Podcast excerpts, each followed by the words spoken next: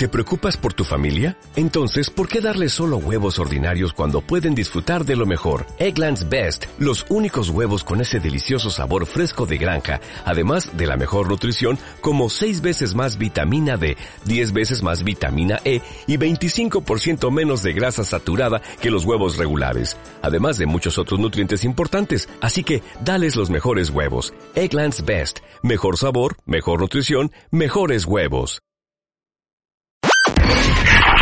Escuchas a Marta de Baile. Síguenos en Facebook, Marta de Baile. Y en Twitter, arroba Marta de Baile. Estamos donde estés.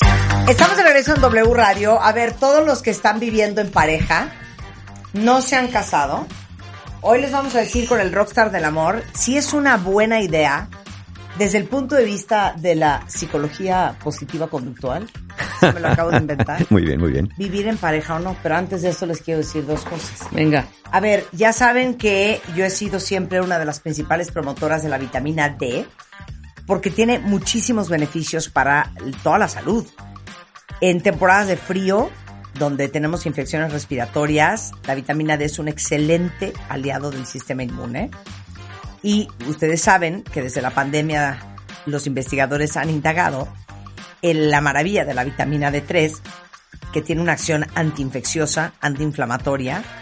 Y otra cosa súper interesante es que estimula la inmunidad innata de las células. Y eso hace que las barreras intercelulares sean mucho más fuertes, es decir, para que los virus sean mucho más difíciles de infectarnos a nivel celular, porque no pueden atravesar tan fácil la barrera celular 1. Y recientemente se dio a conocer que hay una nueva variante de COVID que quiero recordarles lo importante que es consumir todos los días su dosis de 4.000 unidades de vitamina D3.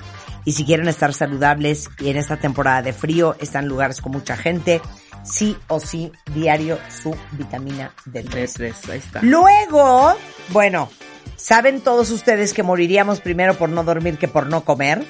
Y aunque yo tengo FOMO y entonces dormir no me hace muy feliz, les he dicho que es súper importante descansar. Porque influye hasta en el peso, el humor, el tiempo de vida. Entonces, si ustedes no están descansa- descansando bien, ayer hablábamos del famoso cubrecolchón y hablábamos con Claudio Cervantes de Soñare, que el cubre colchón de Soñare tiene 60% más relleno que otros, tiene una tecnología que se llama Zero Gravity, cero gravedad, que lo que hace es que distribuye el peso y evita que tengas puntos de presión cuando duermes. Entonces es como si estuvieras sobre una almohada, pero todo tu cuerpo. Y ya saben que en este programa nos encanta consentirlos, hay una alegría. Si ustedes quieren su cubrecolchón extra confort con 60% más relleno, su almohada, el colchón para que empiecen a descansar como se debe, tenemos un código aquí que se llama MDB de burro 40, MDB 40.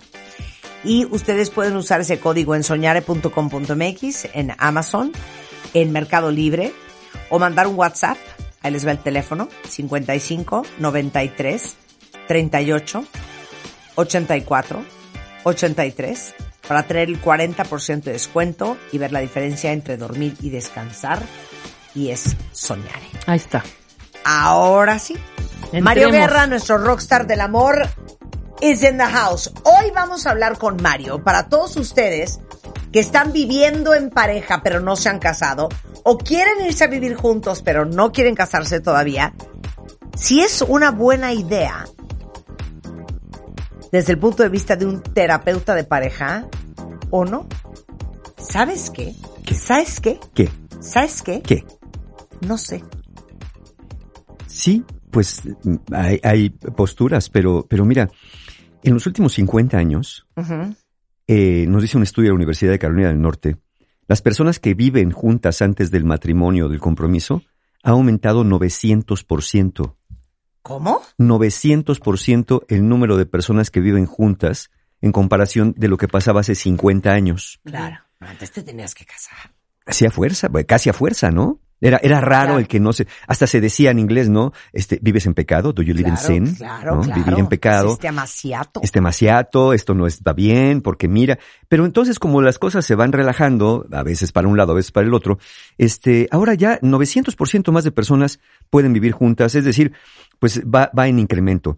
Y fíjate, hoy el 70%, lo dice este mismo estudio, de las mujeres de 30 a 34 años han convivido con una pareja masculina y dos tercios de los nuevos matrimonios tienen lugar entre parejas que ya han vivido juntas durante un promedio de 31 meses.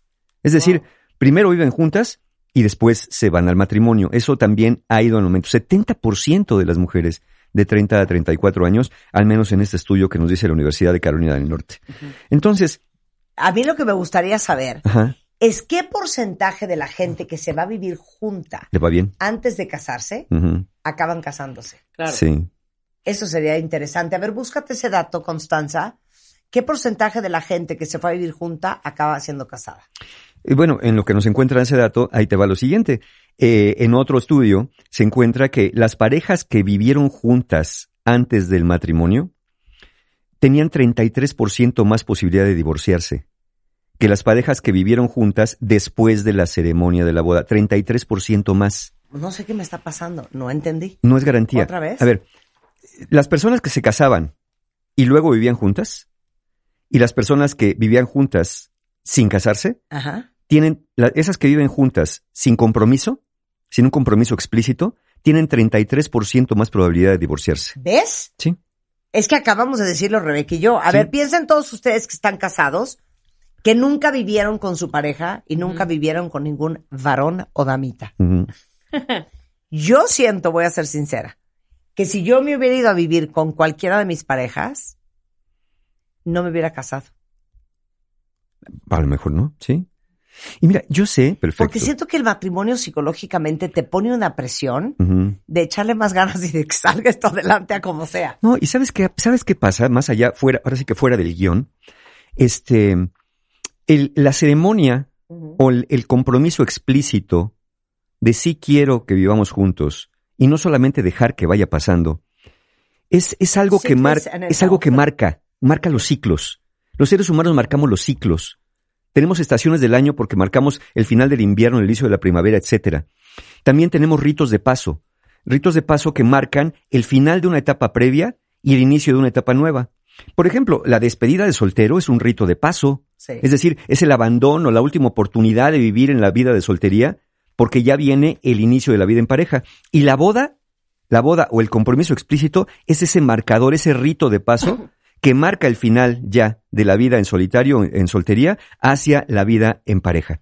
Entonces, esos marcadores no solamente son meros actos sociales porque sí hay que gastar en la boda, no, es que sí marcan, es que sí te dicen, de aquí en adelante ya empecé, que cuidado con eso, porque siempre he dicho esto, mucha gente a veces cuando viene la boda se felicitan como si ya hubieran tenido éxito en la relación de matrimonio, y yo digo que hay que felicitar a la salida, ¿no? Cuando ya pasó un tiempito, pero este es, es el inicio, el- lo emocionante, vamos a decirlo así, del inicio de una vida en pareja es eso.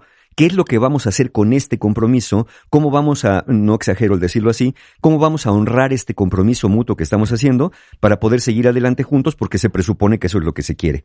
Claro. Ahora, ¿por qué ha aumentado tanto en los últimos 50 años 900% las personas que se van a vivir juntas? Sí, es cierto, un factor que decíamos es verdad, el, el- el juicio social ya no es tan duro, de no, ¿cómo es posible? Pero las razones que nos dicen, aunque dicen las personas en diferentes estudios, es, el- la razón principal, el 61% de las personas dice que se va a vivir con su pareja, oi- oigan bien esto porque puede ser espeluznante, es que quiero tener más tiempo con la, pasar más tiempo junto a la persona.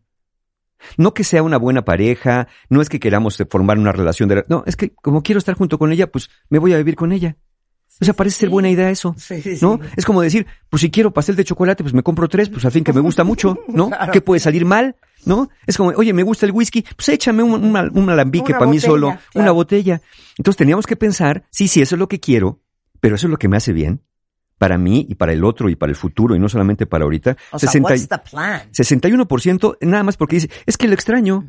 Ya, ya te acuerdas, Marta, de aquel programa que hicimos célebre de el que extrañes a alguien no significa que debas volver o vivir con ese alguien. Sí, sí, sí, bueno, pues claro. entonces, ese es. Luego, otros argumentan razones financieras, todavía más espeluznante. ¿Cómo? Es que ¿para qué vivimos separados si podemos pagar una sola renta, una sola cuenta de luz, una sola cuenta de gas? Entonces, pues ya que nos queremos, lo pues conviene vivir juntos para gastar menos, para unir sueldos y para dividir gastos. Ujú, 19% se va a vivir con su pareja por esa razón financiera. Lo cual dices, bueno, ¿y, y el amor dónde queda, no? ¿Y el compromiso dónde queda? ¿Y la decisión dónde queda? Y luego, 14%, pues nomás porque quieren probar la relación. A ver, vamos a vivir juntos, a ver qué sale. Y de, finalmente, este, el 6% de las personas que se van a vivir juntas, y no, sin casarse, sin compromiso, porque dicen que no creen en el matrimonio. Eh, como si el matrimonio fuera una cosa religiosa, Sí, sí, ¿no? sí. Es que no creo, Era una no, cosa de fe. no, pues no, No, creas. no es de creer. No, hay, no es ni que creer, ni, ni no que creer. Y quiero hacer una aclaración, porque en este programa hemos hablado de muchísimas cosas. Y una de las, de las cosas que tocamos alguna vez con María Kudish, que es abogada, especialista en familiar, eh, hicimos una pregunta a todos ustedes. ¿Por qué creen ustedes que hay que casarse? ¿O por qué se casaron? Y entonces mucha gente empezaba por eh, hacer un compromiso más oficial, por eh, la bendición del Señor, por... Y entonces volteó a Ana María y dijo una cosa, no se hagan bolas. La única razón por la cual uno debería de querer casarse es una cuestión absolutamente legal, de seguridad y de protección para ambos cónyuges. Punto, Punto. y se acabó. Claro. Es un tema legal. Sí. O sea, es para que si te para el, el- el seguro social, es para que si puedas recibir la pensión de tu marido, es para que si los niños los puedas inscribir correctamente a lo mejor al colegio y lleven los dos apellidos. La Es para herencia. que- Es para que el día que se muera tú Sí. puedas heredar sin ninguna una bronca. Es un tema meramente de legalidad. Claro. Sobre todo hablando específicamente del matrimonio civil. Ya el religioso es otra historia, Sí, ¿no? sí, el, Ya el religioso otra, es otra historia. es otra historia. La ceremonia de la boda y es otra María, historia. solamente por eso deberían de casarse. Y es más, creo que lo dijo. Por amor a Cristo, no se vayan a vivir juntos, Juntos. sin casarse. Es un problema el cuento de las concubinas. Sí, exacto. Pues mire, Bueno, ahora, cierro corcho. ¿por qué puede no funcionar tan bien? Por las diferencias en expectativas. Una investigación que hace eh, Rand Corporation en los Estados Unidos, hecha por dos sociólogos, Michael Pollard y Kathleen Mullen Harris, encontró en un estudio, a partir de un estudio que se hace en la Universidad de Denver, eh, escri- describe algo que se llama asimetría de género en cómo cada uno ve la relación. Por ejemplo, dice la Universidad de Denver, los hombres jóvenes muestran significativamente menor nivel de compromiso y dedicación en la relación comparado con las mujeres cuando viven juntos sin haber un compromiso. Menos nivel de compromiso y dedicación si no hay un compromiso explícito. Sobre todo aquellos que les preguntas, oye, ¿y, y qué somos? Pues personas, ¿no? No, pero ¿qué somos tú y yo? No, no le pongas nombre. Ahí ya empieza a haber problemas. Ahora tú dices, bueno, ok, si este estudio de la Universidad de Denver nos dice los hombres jóvenes se muestran menos comprometidos y dedicados cuando se van a vivir que cuando hay compromiso, ¿qué pasa con las mujeres? De acuerdo al estudio, mujeres jóvenes. Fíjense cómo, cómo interpreta las señales. El hombre joven interpreta la señal de vamos a vivirnos juntos pues como un chacoteo, ¿no? Aquí nomás tú y yo. Qué padre, voy a estar más tiempo contigo. Pero las mujeres jóvenes interpretan el hecho de que se van a vivir juntos como un paso previo al matrimonio o como un signo de mayor compromiso en la relación. Claro. Y no necesariamente es así. Entonces, si uno de los dos ve el que nos vayamos a vivir juntos como de, "Y ya casi, ya casi vamos a estar para siempre, puede ser una desventaja si Ya el otro ahí viene dice, el anillo. ahí viene el anillo. Sí, exacto. sí, sí. Y entonces luego se la pasan ahí. Y yo creo que si el anillo no llega relativamente pronto, está complicado. ¿eh? Los primeros dos añitos no va a suceder. Ahora, la pregunta que muchos cuentavientes se pueden estar haciendo. Bueno, entonces, ¿qué hago? ¿Decidimos o dejamos que las cosas pasen? Eh, no se preocupen, la ciencia ya respondió por ustedes. La doctora Meg Jade, psicóloga de la Universidad de Virginia, encontró dos tipos de personalidades cuando se trata de vivir juntos. Una le llama a los deciders y otra le llama a los drifters.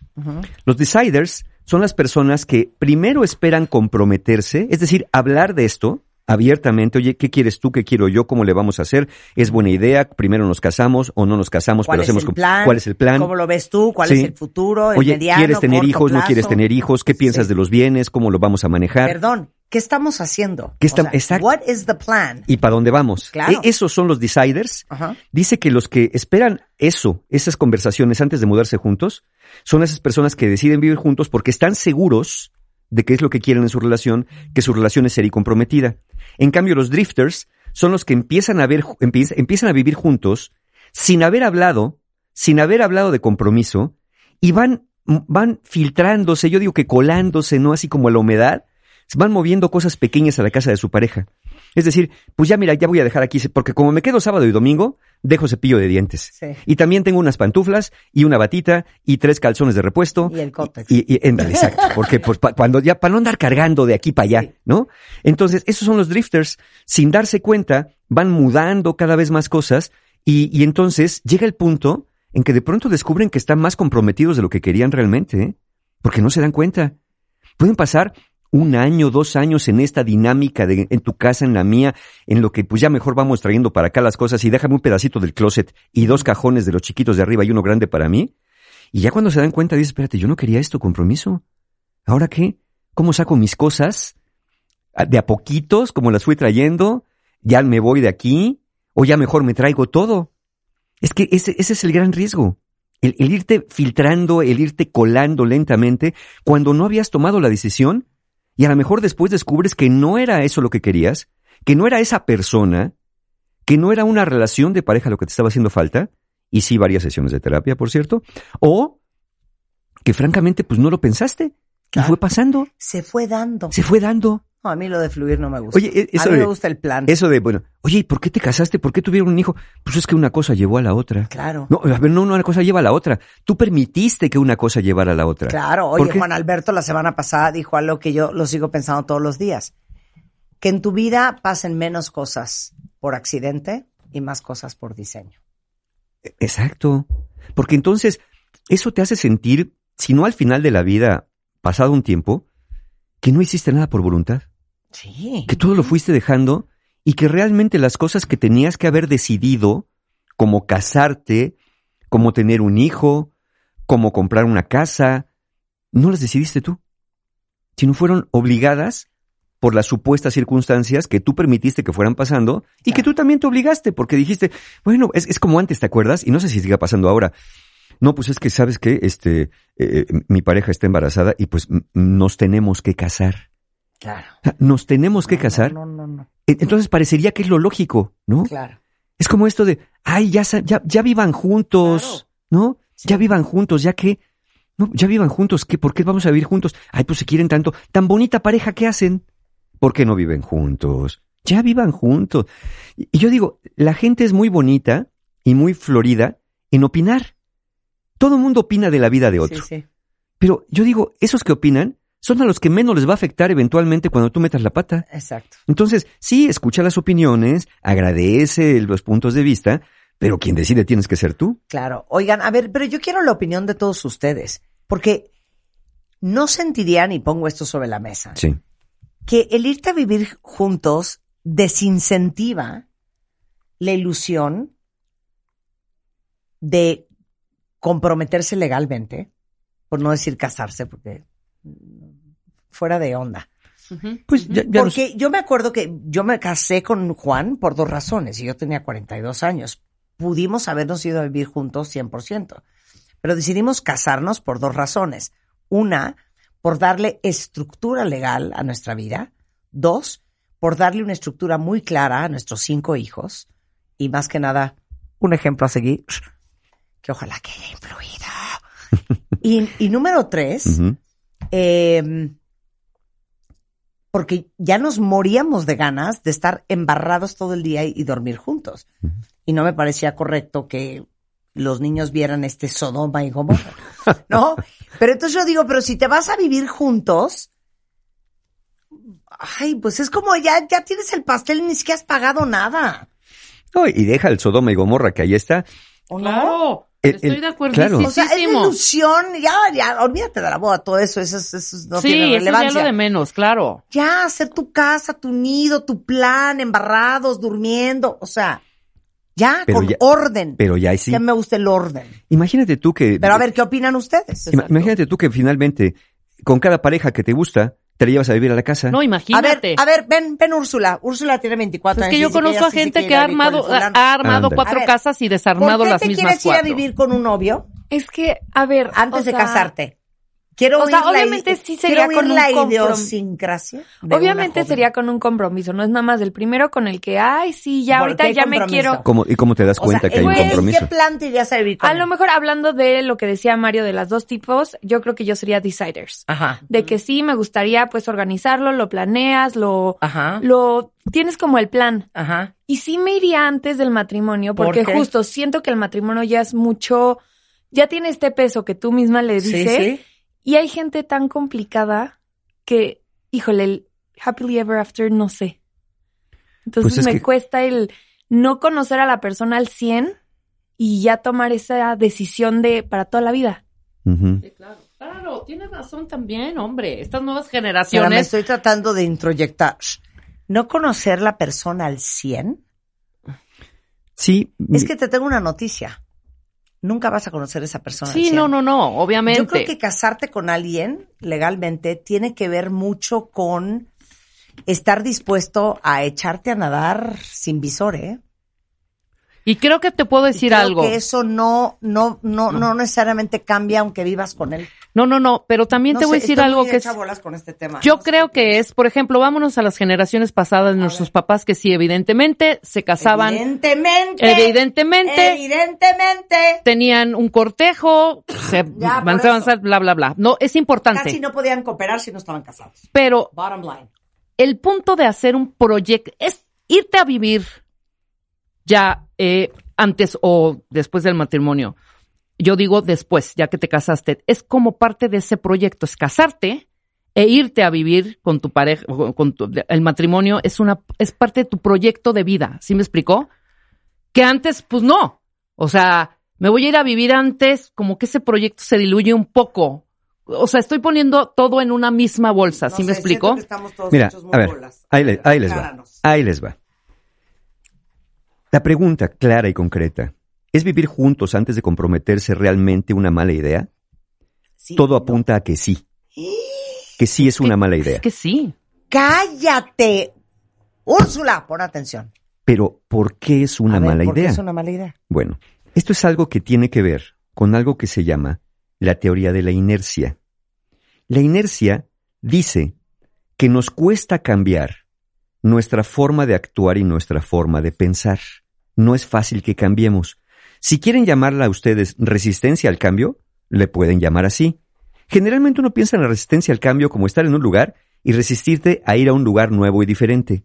Pero también es cierto que esa resistencia al cambio o esta inercia te detiene en un lugar en el que ya estás para regresarte a un estado previo. Punto. Nos, nos cuesta trabajo movernos de lugares donde ya estamos cómodos o acomodados, diría más bien. Entonces las parejas que viven juntas, antes de establecer un compromiso, y no estoy diciendo necesariamente que sea un matrimonio, sino un compromiso, como decíamos, hablado, acordado, con planes y proyectos de vida futuro, que eso ya es un compromiso, se van acomodando en la relación. Por eso muchas personas acaban por no casarse, porque dicen, es que así estamos bien. ¿Para qué nos vamos a casar si así estamos bien? Ya cuando alguien te dice así estamos bien y no hay que moverle, te está diciendo que ya está acomodada a esa forma de vida. Por eso algunas personas, después de vivir 10 años juntas, o el tiempo que sea, se casan y empieza a haber conflictos. Porque obviamente hay un cambio de visión de la relación, inconsciente si lo quieren ver así, donde parece ser que a uno de los dos ya no le gusta que el otro se está poniendo como exigente o así lo siente. A lo mejor son cosas que siempre pasaban, pero dicen, ah, no, como ya nos casamos, ahora me quiere poner filtros, ahora me quiere poner esto, ahora me quiere poner reglas, y, y entonces se empieza a mover la cosa ahí. Entonces, es posible que cuando dos personas se mudan juntas, se vuelva más difícil dejar de estar juntos, incluso si estar juntos no es lo mejor para ambos. La idea de la inercia es que a veces nos empuja a comprometernos cuando realmente no nos hubiéramos comprometido si no hubiéramos estado viviendo juntos antes. Es decir, te comprometes por circunstancia, no por decisión. Y entonces, todos los peros que tuviste, todos los asegúnes que tenías, pues los echas a un lado, porque pues como ya estamos aquí, lo más fácil es quedarse. Ya invertimos, ya tenemos un perro, como ni modo de partir el perro a la mitad, este, ya tenemos cosas, gastos, inversión. Pues ya lo, parece ser que lo lógico, así como dije, si tenemos un hijo, si vamos a tener un hijo, lo lógico es casarse, que no es así. Si ya vivimos juntos, pues lo lógico es quedarnos, porque ya estamos aquí. Es menos esfuerzo y menos inversión de energía eh, psíquica, psicológica, digámoslo así, quedarse donde estás, que volver a regresarte. Y mucha gente lo piensa también desde lo práctico. O sea, en serio, y me tengo que mudar y sacar mis cosas y va a ser un caos. De hecho, por eso es muchas personas que viven en relaciones insatisfactorias no se divorcian. Por lo caótico que perciben que es la separación, pero más bien, pues es lo caótico que en su mente las hacen. Fíjense, volviendo a citar a la doctora Meg Jay de la Universidad de Virginia, dice que ese fenómeno se llama el lock-in, lo que significa estar atrapado. El fenómeno del lock-in es cuando nuestra intención de buscar otra pareja o dejar la actual disminuye por la inversión emocional y material que ya has hecho en la relación cuando te fuiste a vivir con alguien. Porque como dije, ya compartimos gastos, muebles, el coche, a veces los ingresos, los amigos, el vecindario, la mascota. Entonces, muchas personas dicen, pues ya mejor me quedo. Oye, perdón, ¿puedo abrir un corchete? Sí, claramente, sí, sí, por favor. ¿Cuántas historias ustedes no conocen de novios que acabaron tomando la decisión de casarse porque alguien sí iba a hacer una maestría?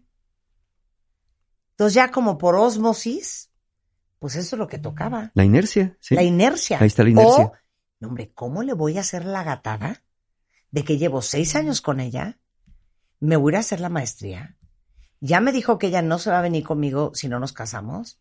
Pues entonces, pues ya, pues ¿qué hago? Ahí nos a quedamos. Ya lo lógico, claro. Es que es, pues ya lo y que de toca. esas historias, 800 mil, ¿eh? Sí.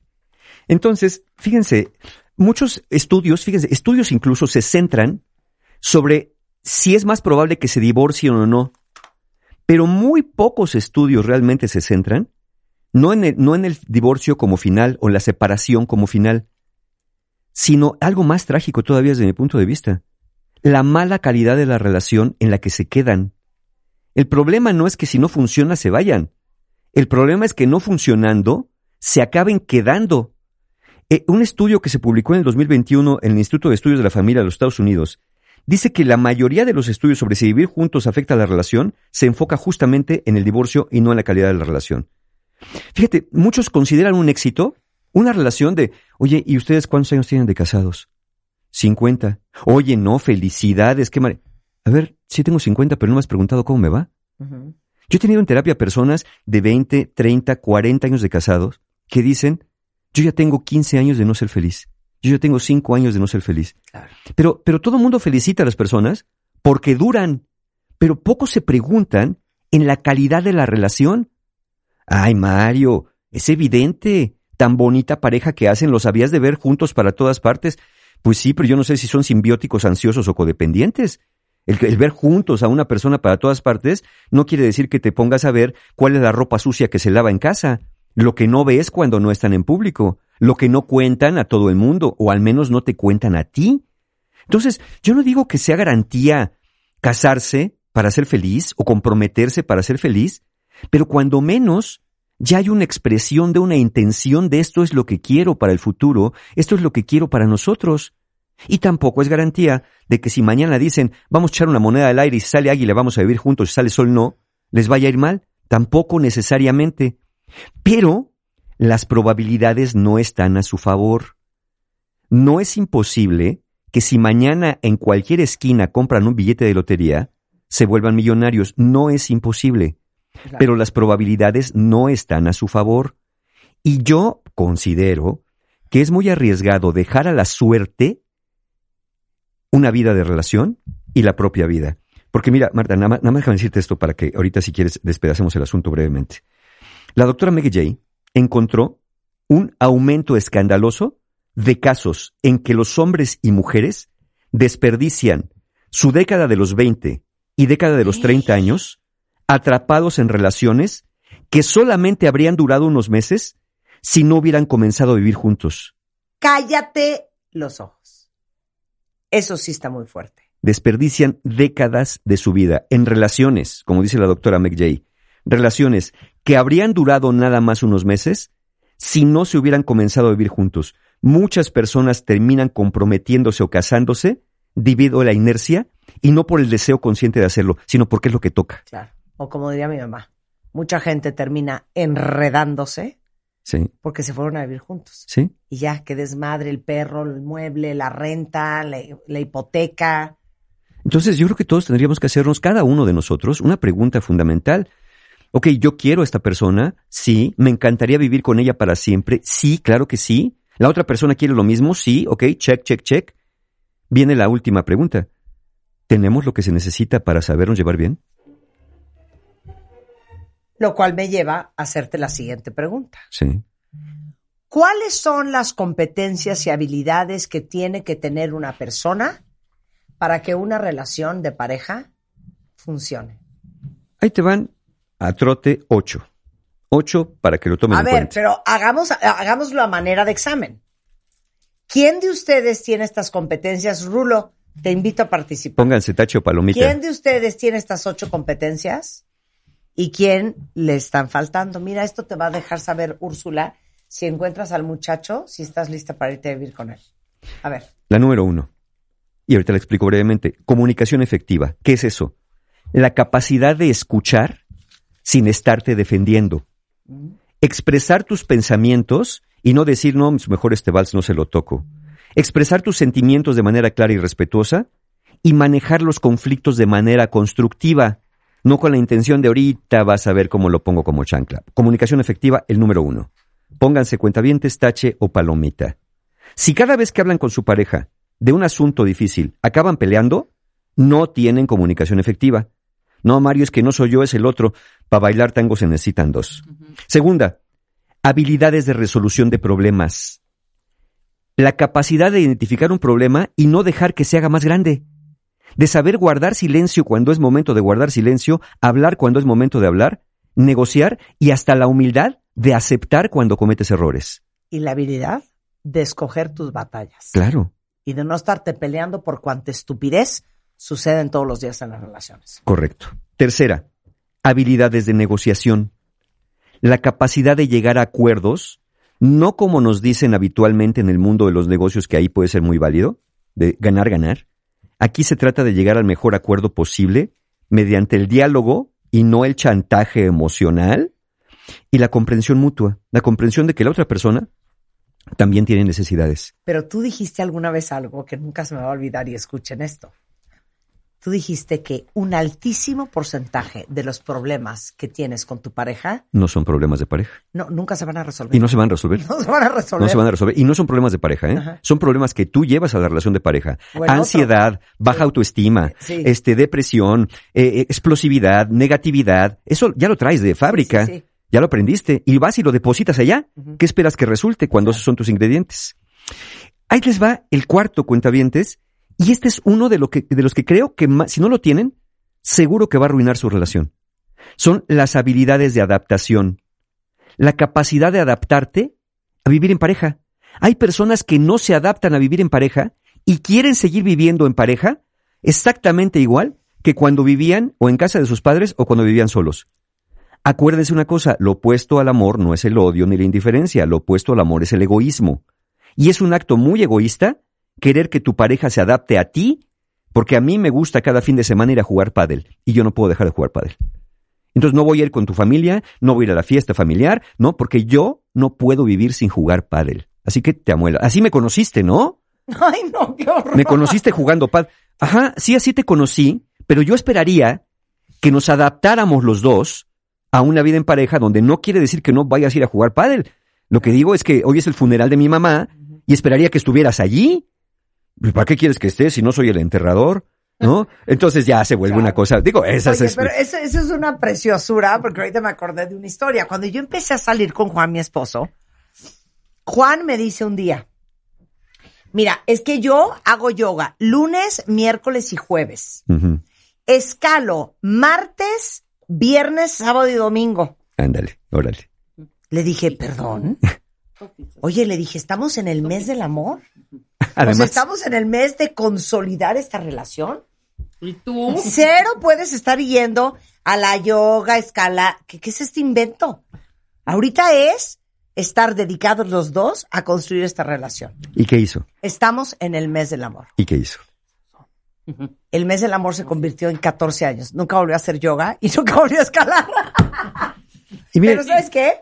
Somos felizmente casados. es que sabes que uno No, tiene pero que sí decidir. a hacer tus cosas. Sí, Escalar. pero, hay una frase pero ¿en que qué- yo amo que es tú a lo tuyo, yo lo, tú ¿En a lo tuyo, yo a lo mío nosotros a lo nuestro punto. con qué intensidad. Claro. E- Es eso. Es decir, estoy dispuesto a hacer ciertas renuncias, no sacrificios, ciertas Wow. renuncias, porque ¿saben qué? Antes de casarse y después de casarse, el día sigue teniendo 24 horas y la semana sigue teniendo 7 días. Claro. Tienes que tomar parte de tu tiempo personal para, la, para la relación de pareja. Entonces tiene que estar dispuesto uno a renunciar. Adaptarse a renuncias. Ajá. Quinto, habilidades de planificación organización. Tenemos que tener la capacidad de planificar y organizar tareas y responsabilidades en el hogar. Y también la capacidad de organizar nuestro futuro. Porque si no es del de, pues ya Dios proveerá, pues hay lo que quiera la vida, pues entonces se vuelve muy complicado, ¿no? Porque siempre hay incertidumbre. Sexto, habilidades de manejo de tiempo, que se relaciona con esto. La capacidad de priorizar y manejar el tiempo de manera efectiva para poder tener un tiempo para los hijos cuando los hay, pero no vaciarse nada más en los hijos y descuidar la relación de pareja o descuidar la relación de pareja. Yo siempre he dicho que se puede ser infiel de muchas maneras, ¿eh? Puedes ser infiel con otra persona o puedes ser infiel con el trabajo. Es decir, si te la pasas encerrado o encerrada en el trabajo, si te la pasas puedes ser infiel con un deporte, puedes ser infiel con cualquier cosa que le reste tiempo de tu vida a alimentar y nutrir tu relación. Luego, séptimo, habilidades emocionales. Ahí es donde cojeamos también bien feo por la autorregulación e inteligencia emocional. Es la capacidad de reconocer y manejar las emociones y entender las emociones de tu pareja y validarlas. Sí, Sí, más que nada que- el autogobierno. El ¿no? autogobierno. Como que de ahí ando rengueando, ¿eh? Debo de confesar. sí. Y la última, la octava, habilidades de apoyo. Es no darle la espalda a tu pareja cuando más te necesita. Es la capacidad de ofrecer y también recibir apoyo emocional, físico y económico de tu pareja. ¿Cuántas personas, por ejemplo, hombres, por ejemplo, por la cultura, se sienten humilladas si su pareja gana más? ¿Cuántas personas se sienten ofendidas si su pareja les quiere ayudar a algo de los gastos? No, no, porque entonces yo soy hombre y debería. A ver, vamos a quitarnos esas cosas en el siglo XXI. Tenemos que tener habilidades de apoyo, de ofrecer, dar y recibir. Esas serían las ocho competencias necesarias en lugar de estar pensando si la boda la vamos a hacer con narcisos o con orquídeas. Acaba de mandar un genio de cuentaviente ¿Qué dice? Una frase que yo nunca había oído. A ver. Never do wife duties at girlfriend prices. Wow. Traduce. Tradúceselas, por favor. Nunca hagas deberes de esposa a precios de novia. Exacto. Qué bueno. ¡Bam, guardita! Ahí está. Guardita, eres un fucking genius. Pues ahí tenemos. Así Entonces, es que a ningún lado vas a ir, ¿eh? De a la cintura te voy a traer Úrsula. Bueno, ya nada más como, como cerita del pastel, y no, y Rulo nos va a decir que es algo de resultado, por favor, porque es importante. Un 6. Un Un 6. 6 estuvo muy bien, ¿no? No es, no es como 6 de la escuela. o sea, Sí, claro, sí, no, no es de pancera. de Más allá del panzazo. es 6 de Sí, 8. sí. Es 6 de Es 6 de 8. 8, es 6 de Es 8. Hay como- áreas de crecimiento. ¿Tú dirías. Úrsula, algo que sí, también te fue bien o más o menos? Sí, a mí sí me fue bien. Yo, yo sí sería capaz. Tú sí serías capaz. Ahora que, yo no le he dicho hay que preguntarle a la contraparte, No me ¿no? han dado permiso. O sea, es que dice 8 de 8, pero Claro. pues, es A ver, soltera. a, a ver, aviéntate un arroz y que no se te, eh, si no se, que no se te bata, A ver, mamacita. Hombre, una no camisa cocino. almidonada. Exacto. No puede ser. Ah, A ver, entren en conflicto Bueno, y ver, traten de resolver. no acaban en perdón. Conclusión. A ver, cuentavientes. Ya, quinemos de cosas. Lo que conduce al divorcio o fracaso en una relación no es la magia de la boda ni firmar un acta. Lo que conduce al fracaso o al éxito es que las personas, cuando se mudan con alguien, casados o no, no tienen la madurez y la experiencia para elegir parejas compatibles y comportarse de manera que puedan sostener una relación de largo plazo. Y dice otro estudio, nomás porque hoy estamos muy apoyados en la ciencia, la entrada temprana en el matrimonio o la cohabitación, especialmente antes de los 23 años, es el factor de riesgo más crítico para el divorcio o insatisfacción de una relación. Entrar a vivir con alguien demasiado joven no pinta para bueno. Hijo, Lo que duda. nos puede hacer fracasar es dejar llevarnos por la inercia en vez de razonar la decisión de quedarnos juntos porque queremos realmente estar juntos hoy y en el futuro. Así que parece ser, la conclusión es, parece ser que es mejor ser decider que ser drifter. Es mucho mejor. Primero decidir y luego irse a vivir juntos que irse a vivir juntos para luego decidir. Claro. O como diría la sabia guardita, no hagan cosas de esposa a precios de novia. Muy bueno, sí. Y recuerden, perdón, a esas Claro. edades, antes de los 30 y, y- y- y tengo mis, tengo mis, mis asegúnes.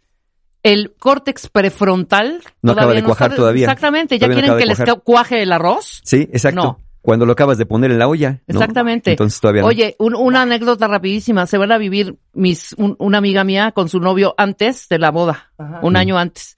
Entonces le quiere hacer unos frijoles, le habla a la mamá y le dice, mamá, quiero, ¿cómo hacen los frijoles? Ay, pues en la olla express. ¿Sabes qué hizo? ¿Mm? Metió la lata de los frijoles, Oh, la costeña a la olla express. Bueno. Entonces, Ok. Bueno, ¿hay curso? Hay cursos, Venga. tenemos, tenemos talleres y como mañana empieza el mes del amor, todos los talleres, todos los talleres del mes de febrero tienen 20% de descuento usando el cupón AMOR20. ¿Qué tenemos? Este sábado 4 de febrero, Tu Mundo Interior, Inteligencia y Autorregulación Emocional, por si en estas preguntas que hicimos no salieron bien calificados, les surge, es online. Al día siguiente tenemos Fortaleciendo tu autoestima. Algo que daña mucho las relaciones y que te hace quedarte es pensar que no te puedes salir o no hay nada para ti bueno. Entonces, autoestima es presencial en Ciudad de México, 5 de febrero y quedan bien poquitos lugares porque es un taller realmente para pocas personas.